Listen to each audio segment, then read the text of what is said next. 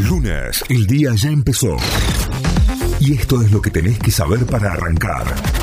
En Notify. Ahora sí, vamos a las noticias que llegan desde nuestra web, desde notify.com.ar.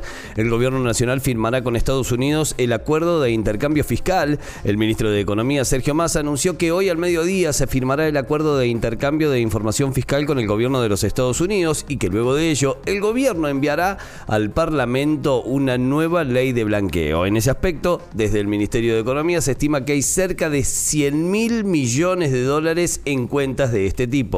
Por fuerte suba de casos de COVID, Bisotti recomendó volver a usar el barbijo. La ministra de Salud, Carla Bisotti, recomendó reforzar la vacunación y los cuidados habituales frente al aumento de casos de coronavirus que se viene duplicando desde las últimas dos semanas. Los casos de COVID-19 vienen aumentando desde hace cuatro semanas y de la semana anterior a esta lo hicieron 3.8 veces. Nuestra recomendación en este contexto es reforzar la vacunación y los cuidados de siempre, sostuvo la ministra.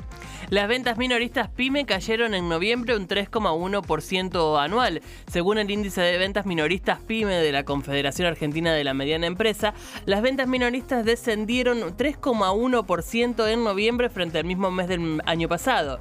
De esta manera se cumplen cinco meses consecutivos con las ventas en baja, aunque en los 11 meses del año todavía acumulan un crecimiento.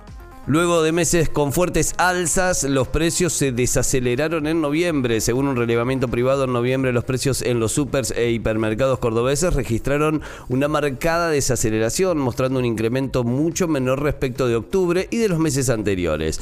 La variación del mes fue solo del 3,5%, la menor de todo un año, en el que durante muchos meses no bajaron de los 5 o 6 puntos porcentuales. Brasil busca los cuartos de final del Mundial con Neymar recuperado.